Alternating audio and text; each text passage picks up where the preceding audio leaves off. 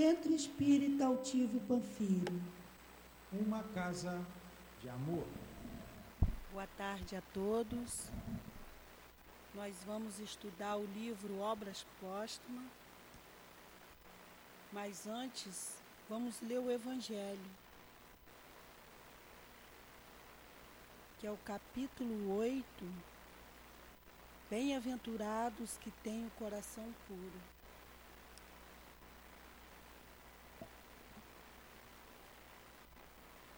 O item 20. Bem-aventurados os que têm os olhos fechados. Meus bons amigos, vós me, cham... vós me chamaste por quê? Para me fazer impor as mãos sobre a pobre sofredora que está aqui e curá-la? Que sofrimento, bom Deus! Ela perdeu a visão e vive entre as trevas. Pobre criança, que ore e espere. Eu não sei fazer milagres sem a vontade do bom Deus. Todas as curas que, que pude obter e que vos foram anunciadas só devem ser atribuídas àquele que é o Pai de todos nós. Sem vossas aflições, portanto, olhai sempre o céu e dizei, do fundo do vosso coração, meu Pai, Curai-me, mas fazei com que minha alma enferma seja curada antes das enfermidades do meu corpo.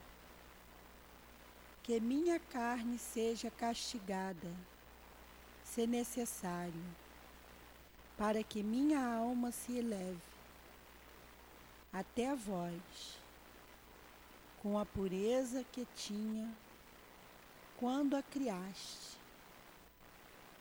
Após esta prece, meus amigos, que o bom Deus sempre ouvirá a força e a coragem vos serão dadas. E talvez também essa cura que pedistes timidamente como recompensa da vossa abnegação.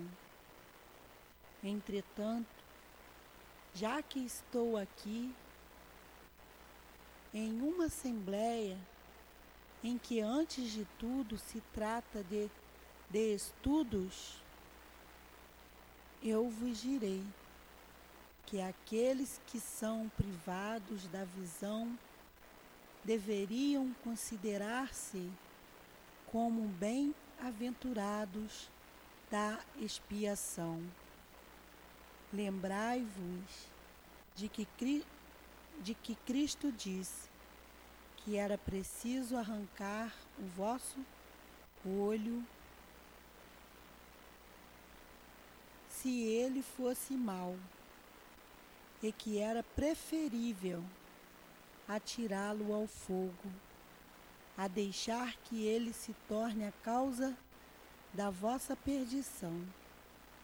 Ah, quantos existem, existem na terra que um dia nas trevas amaldiçoaram, amaldiçoarão terem visto uma luz.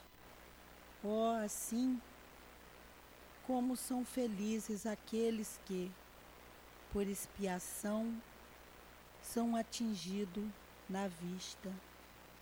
Seus olhos são, não serão motivos de escândalo, nem de queda. Eles podem viver inteiramente a vida das almas. Eles podem ver melhor do que vós, que tendes a visão perfeita. Quando Deus permite que eu venha abrir a pálpebra de alguns desses pobres sofredores, ele resisti, restituiu a visão. Digo a mim mesmo, querido amigo, por que não conheces todas as delícias do Espírito, que vive de completação de amor? Então pedirias para ver as imagens menos puras e menos suaves do que aquelas que podes entrever em tua cegueira. Sim, bem-aventurado o cego que quer ver com Deus, mais feliz do que vós que estais aqui. Ele sente a felicidade tocar, vê as almas e pode com elas se dirigir às esferas espirituais que os predestinados da vossa terra nem mesmo conseguem ver. Os olhos abertos estão sem, sempre prontos a fazer a alma cometer erros fechados, ao contrário, estão sempre prontos a fazê-la subir até Deus. Acreditai em mim, meus bons e queridos amigos. Muitas vezes a cegueira dos olhos é a verdadeira luz do coração enquanto que a visão quase sempre é o anjo tenebroso que conduz à morte. E agora algumas palavras para ti, minha pobre sofredora. Espera e tenha coragem. Se eu te dissesse, minha filha, teus olhos vão se abrir como ficarias felizes, feliz. Mas quem sabe se essa alegria não te perderia. Tem confiança no bom Deus, que fez a felicidade e permite a tristeza. Farei tudo o que me for permitido por ti, mas por tua vez, ora e principalmente pensa bem em tudo quanto acabei de te dizer. Antes que me afaste, recebei todos vós que estáis aqui a minha bênção. Vianney, 1863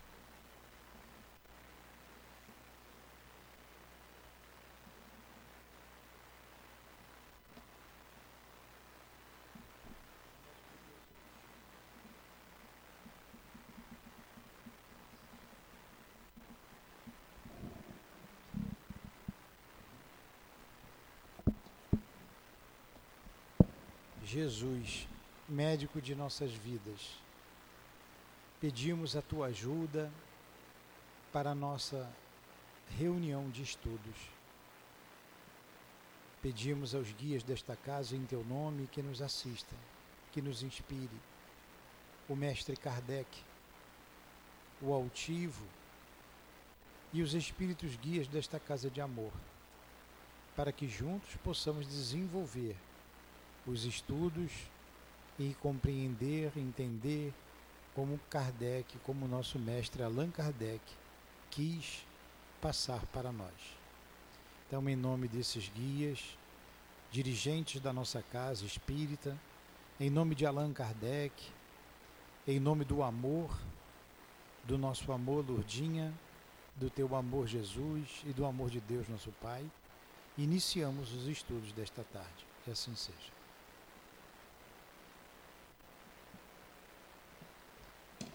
Na aula passada, nós vimos começamos a estudar a constituição do Espiritismo. Vimos os cismas, né, as discussões, e vimos que tudo foi é, no início, estava se formando ainda, e muitos tinham as suas opiniões. Até que hoje a gente já consagrou é, a doutrina espírita, já tem essa união, já temos é, todo ele formado é, com o lançamento do Livro dos Espíritos e as demais obras. Então vamos continuar. Está na página 342. Deve-se notar que os numerosos sistemas divergentes surgidos na origem do Espiritismo sobre a maneira de explicar os fatos desapareceram à medida que a doutrina se completou pela observação e por uma teoria racional. Hoje é com dificuldade que estes primeiros sistemas ainda encontrem alguns raros partidários.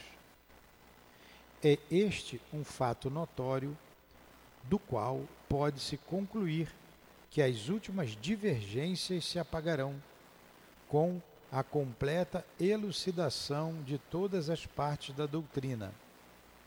Mas haverá sempre os dissidentes prevenidos e interessados por uma causa ou por outra, para constituir um bando à parte. É contra a pretensão desses que é preciso se premunir. Então, isso no início do Espiritismo. Mas hoje também temos algumas pessoas que pensam diferente. Alguns querem ser mais do que Kardec, querem atualizar o Espiritismo, querem dividir. Mas isso é do homem, do homem inferior. E temos que caminhar junto com a doutrina, por isso temos que estudar. E temos que nos unir. Como ele disse, é preciso nos premunir desses que pensam é, diferente, tirando a unidade da doutrina espírita. Para assegurar a unidade do futuro, uma condição é indispensável. Olha que Kardec escreveu isso em 1868, 1869 quando ele desencarnou em 69. Então ele vem escrevendo isso daí depois do da Gênesis, do lançamento da Gênesis. Já vinha escrevendo, né, durante. Ó, para assegurar a unidade do futuro, uma condição é indispensável.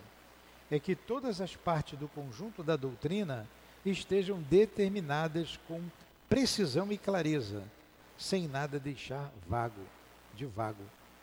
Por isso, precedemos de maneira a que nossos escritos não pudessem dar lugar a qualquer interpretação contraditória. E cuidaremos para que seja sempre assim. Então, olha a nossa responsabilidade de cuidar do Espiritismo, da doutrina espírita, para que ela não sofra dano algum, como sofreu o próprio cristianismo. E a doutrina espírita revê o que o Cristo diz. Temos que ter cuidado, não deixar imiscuir dentro da doutrina doutrinas outras que não fazem parte do corpo doutrinário espírita. Temos que ter cuidado para não deixar que o mal penetre em nossa casa e crie raízes. Que o mal não penetre na doutrina espírita e faça com que ela se perca. Com pseudos sábios, pseudos intelectuais, ou com aqueles que afrouxam em suas casas, deixando que outras outros tipos de pensamento se imiscua, fazendo com que haja dissidência. Quando for dito com veemência e sem ambiguidade que dois e dois são quatro, ninguém poderá pretender que se quis dizer que dois e dois são cinco. Poderão, pois, formar-se ao lado da doutrina seitas que não lhe adotarão os princípios, ou todos os princípios, mas não dentro da doutrina, por efeito da interpretação do texto, como tantas se formaram sobre o sentido das próprias palavras do Evangelho. Aí está um primeiro ponto de uma importância capital. Você entendeu, Adilane? É importantíssimo isso que nós estamos estudando aqui, lendo. Infelizmente, muitos espíritas não conhecem o livro Obras Póstumas. O segundo ponto é o de não sair do círculo das ideias práticas. Se é verdade que a utopia da véspera se torna frequentemente a verdade do dia seguinte, deixemos para amanhã o cuidado de realizar a utopia da véspera. Porém, não embaracemos a doutrina com princípios que seriam considerados quiméricos e a fariam ser rejeitada pelos homens positivos. Olha,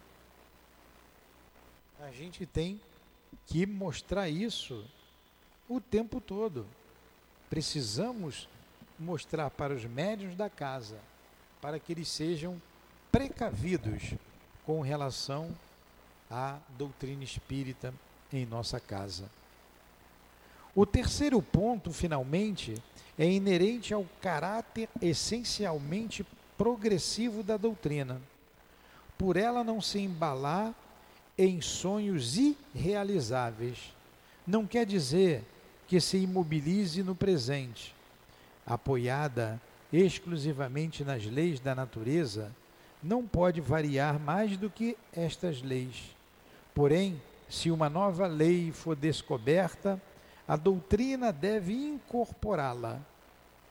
Ela não deve fechar a porta a qualquer progresso, sob pena de suicidar-se. Assimilando todas as ideias reconhecidamente justas, de qualquer ordem que sejam, físicas ou metafísicas, ela nunca será ultrapassada. E aí está um, uma das principais garantias de sua perpetuidade. Então, Adilane, presta bem atenção disso aqui. Quando ele diz que a doutrina espírita não pode fechar a porta ao progresso, ele está dizendo que quando é, uma lei for descoberta, a doutrina deve incorporar essa lei. Ela deve incorporá-la e não fechar a porta. Porque senão ela se suicida. Assimilando todas as ideias reconhecidamente justas, de qualquer ordem que sejam, físicas ou metafísicas. Aí a doutrina nunca será ultrapassada. Aí a garantia da perpetuidade. Agora você não pode imiscuir a política, você não pode imiscuir essas ideias que estão aí espalhadas e as pessoas querendo que a doutrina se ajuste às suas ideias, ao seu personalismo.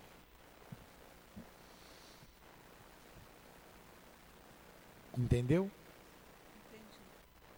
Se, pois, uma seita se forma ao seu lado, fundada ou não sobre o princípio dos os princípios do espiritismo, acontecerá de duas coisas uma: ou esta seita estará com a verdade ou não estará.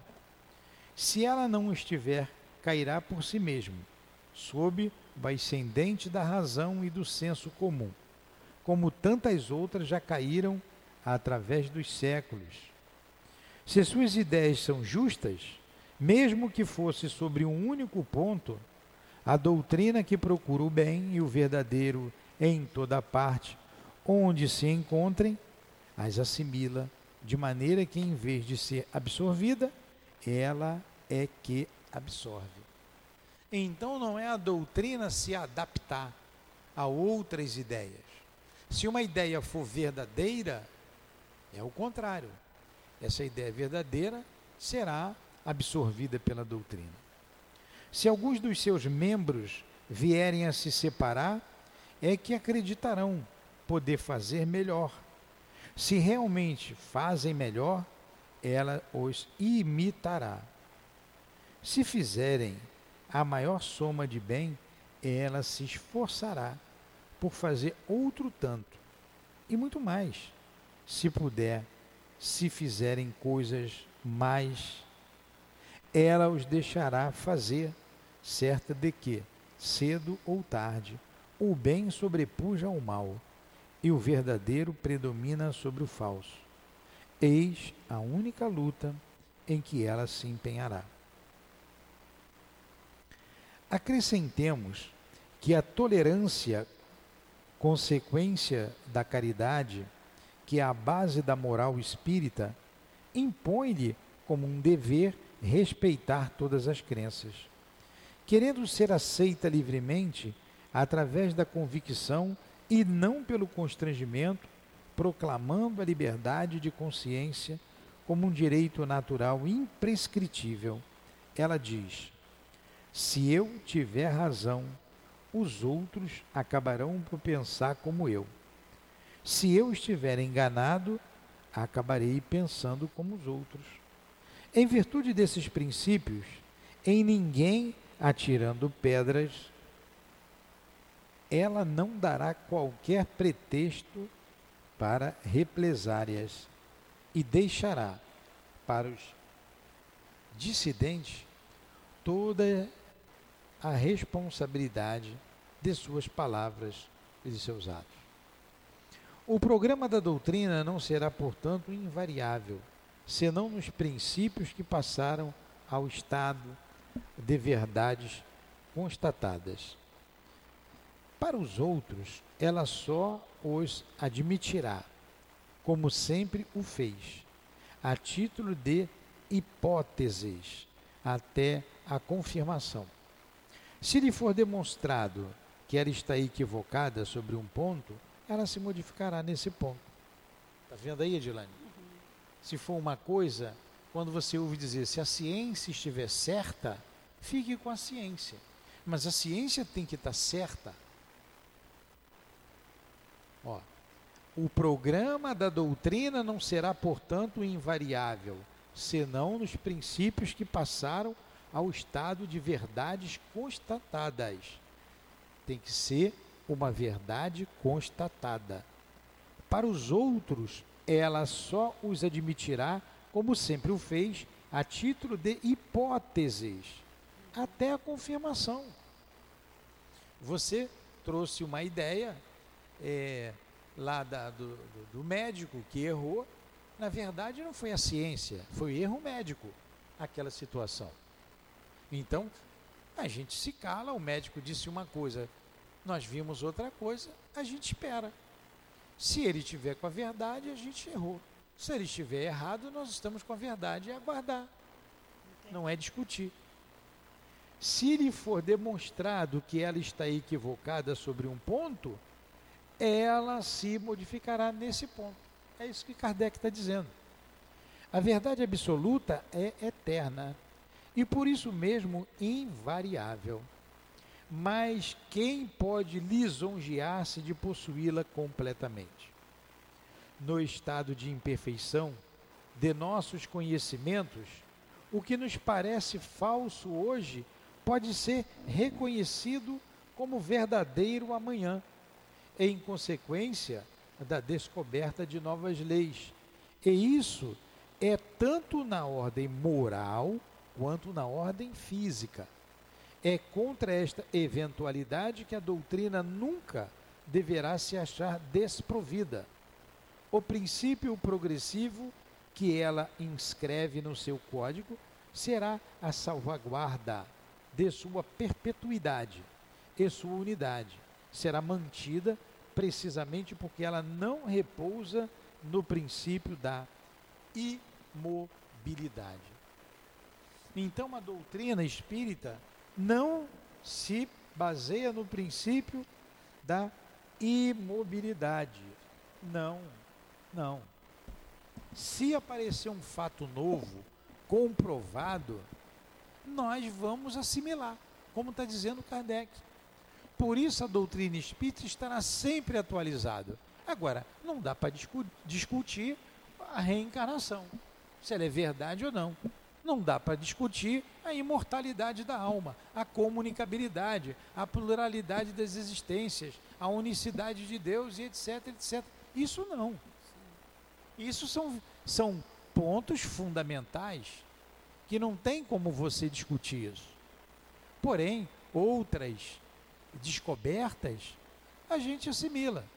Já se fala aí, a doutrina sempre falou da vida em outros planetas, que nós reencarnamos já em outros mundos, estamos na Terra aqui, é, é, muitos são é, estão pela primeira vez. Daqui a pouco a ciência comprova tudo isso. E se ela trouxer dados positivos de, de um outro planeta, é claro que comprovado, comprovados, nós vamos assimilar esses dados. Nós não podemos ficar para trás. Agora, quem só admite a vida na Terra vai ter que se atualizar. Entendeu?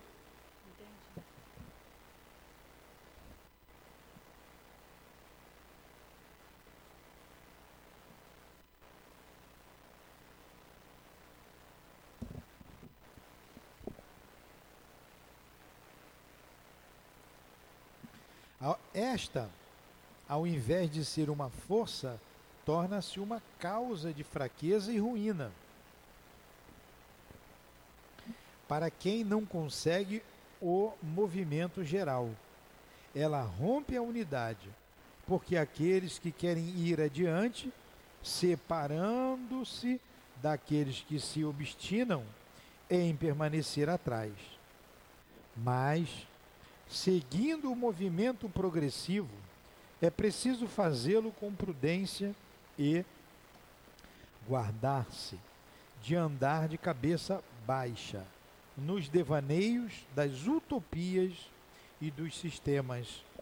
É preciso fazê-lo a tempo, nem muito cedo, nem muito tarde, e com conhecimento de causa.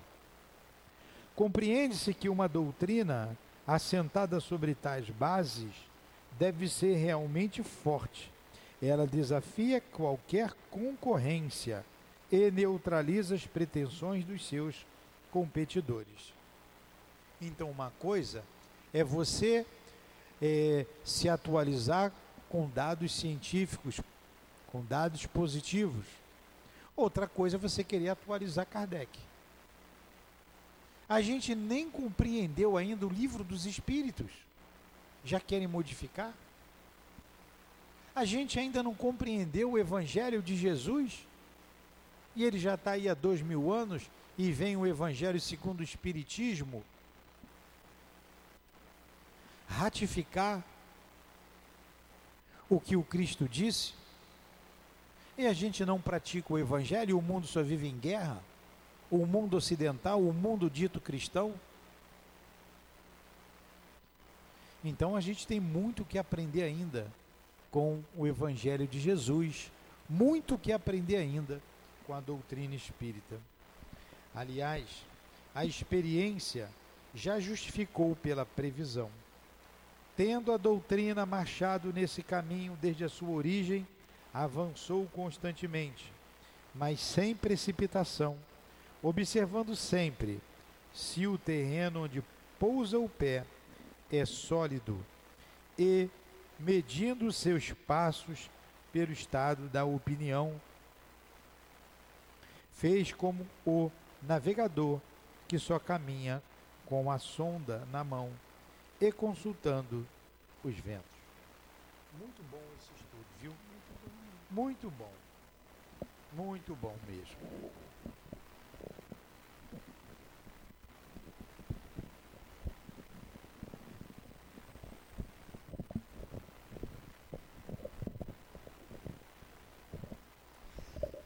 aqui um pouco.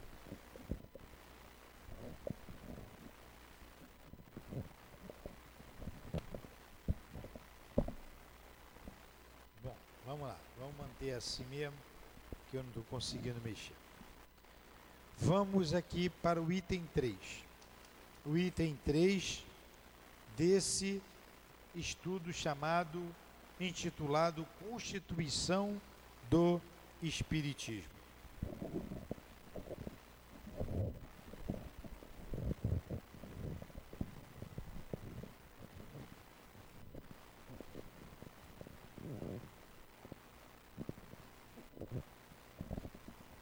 Vamos lá. O chefe do Espiritismo. Vai, Edilane. Pode ler. Mas quem será encarregado de manter o Espiritismo nessa senda? Quem terá o tempo livre e perseverança de se consagrar ao trabalho incessante que exige uma tarefa semelhante?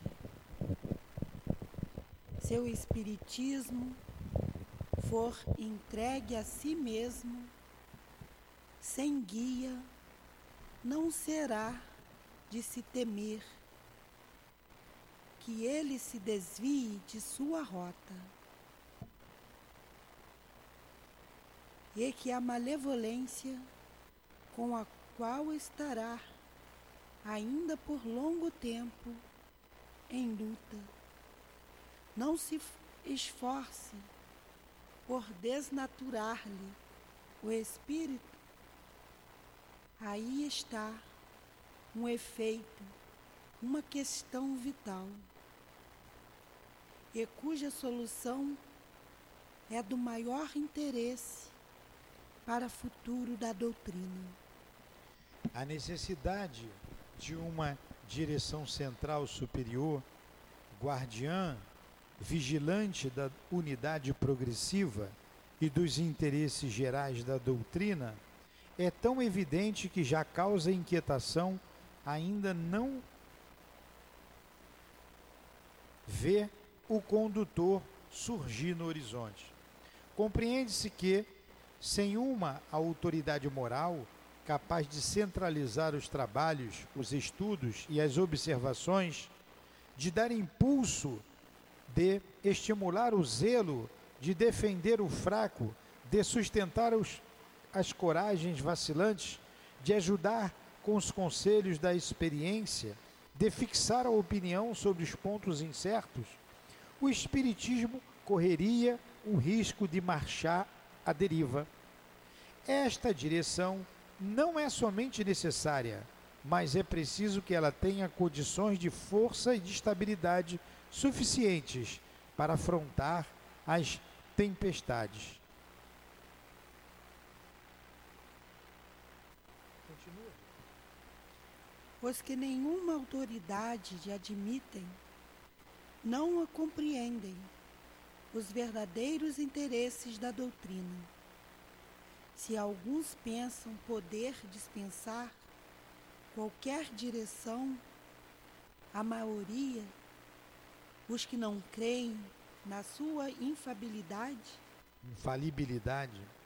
e não têm uma confiança absoluta em suas próprias luzes, experimentam a necessidade de um ponto de apoio, de um guia, ainda que fosse para ajudá-los a caminhar com mais segurança.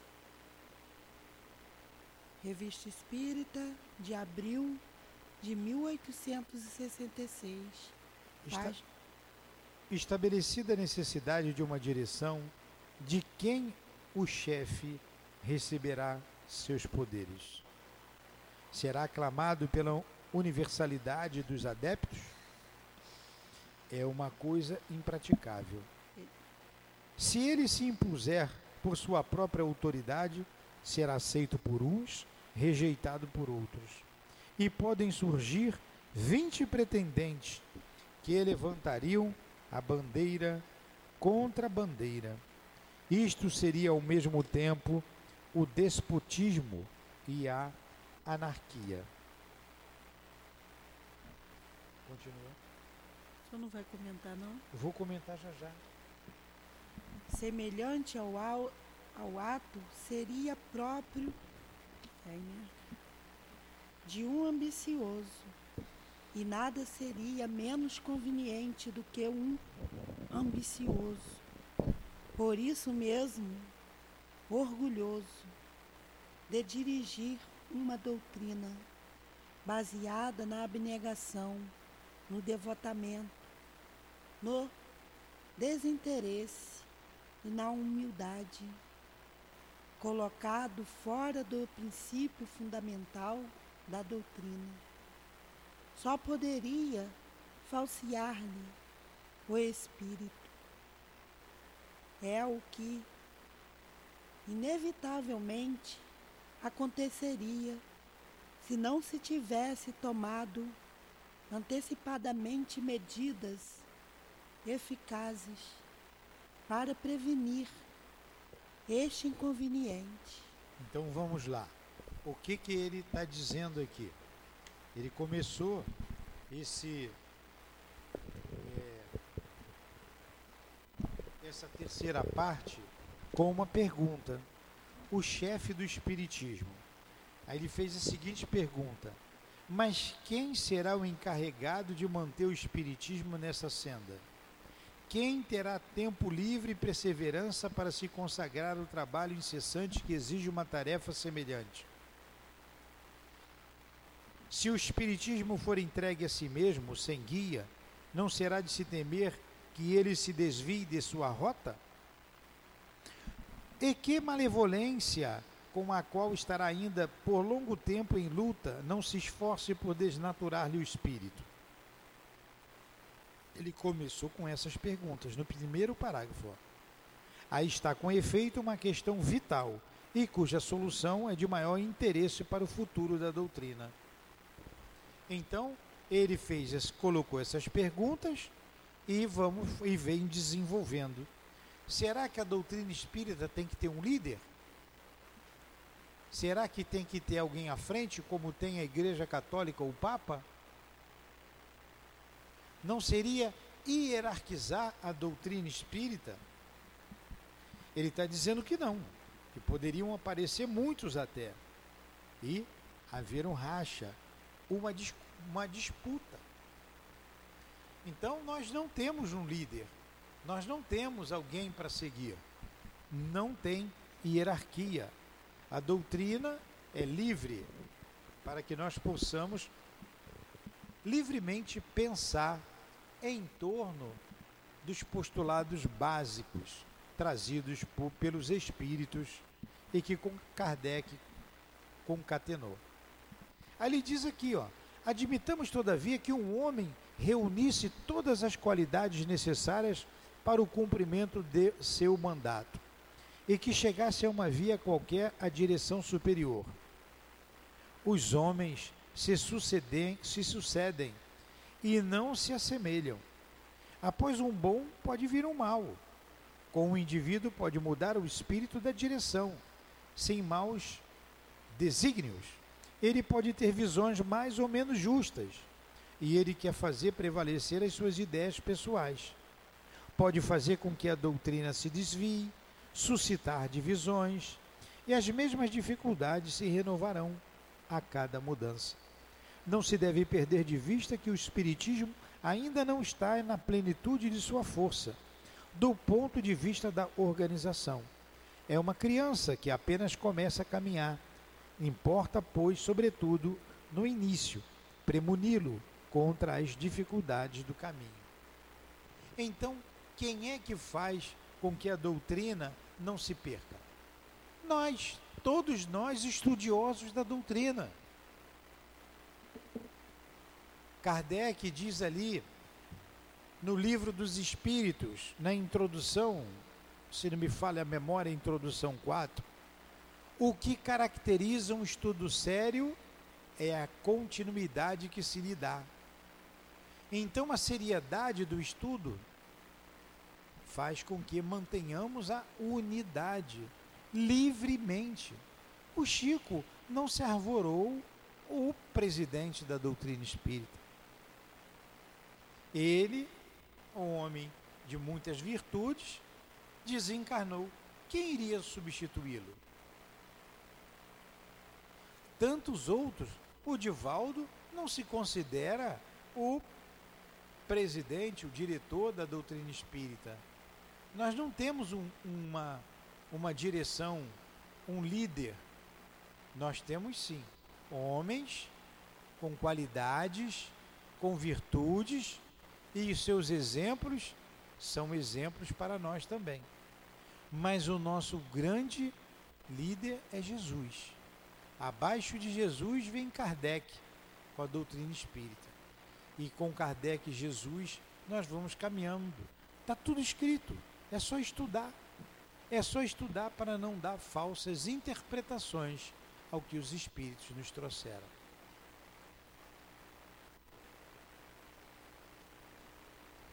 Mas, continua, Dilane. Mas disse, disse-á, não estará à frente do Espiritismo um dos espíritos anunciados que devem to tomar parte na obra de regeneração. É provável, mas como não terão na fronte uma marca para se fazerem reconhecidos, como não se afirma, se afirmarão, senão por seus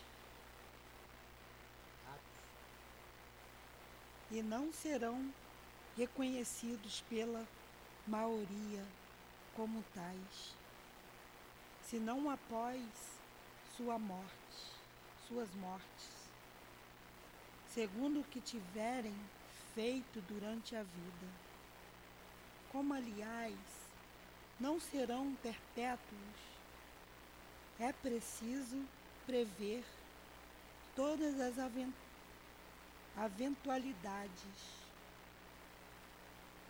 Sabe-se que sua missão será múltipla, que haverá espíritos em todos os graus da escala espiritual e nos diversos ramos da economia social, onde cada um exercerá sua influência em proveito das novas ideias, conforme a especialidade de sua posição. Todos trabalharão, pois para o estabelecimento da doutrina, quer numa parte, quer numa outra, uns como chefes de estados, outros como os legistas, outros como os magistra magistrados, sábios, li literatos, oradores, industriais e etc. Cada um dará provas de si no seu lugar, desde o pro proletário até o soberano, sem que qualquer coisa o distinga do comum do comum dos homens, a não ser suas obras. Se a um deles couber tomar parte da direção, é provável que seja posto providencial providencialmente na posição de aí chegar através dos meios legais que serão adotados.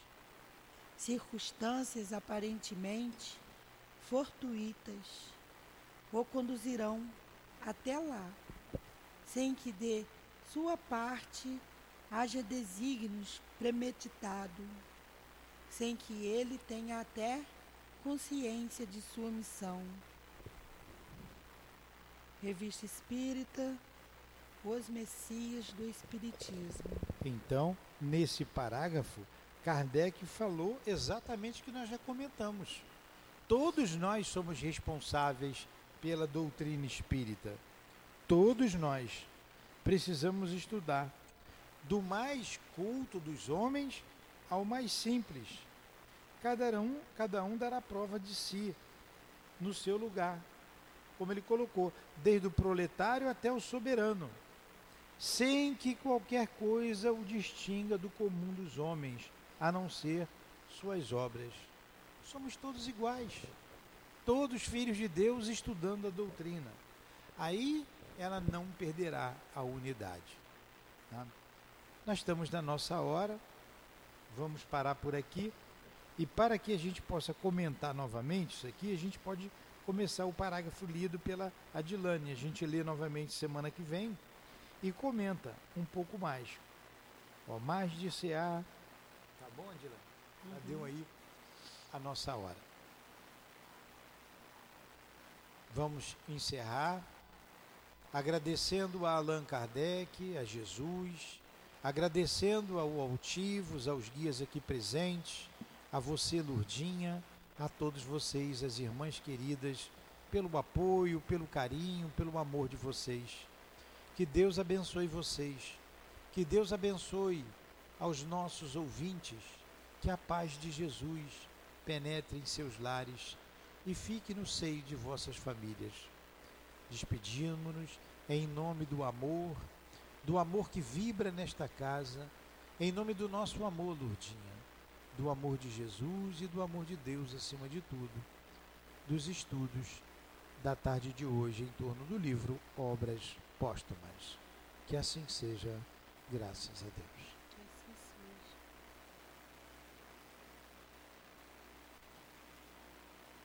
CEAP Centro Espírita Altivo Panfiro. Uma casa de amor. Estou esgotado de cansado. O que eu estudo agora? Eu vou lá em cima comer alguma coisa e volto, tá? Por 10 minutos. Tá. Também não comi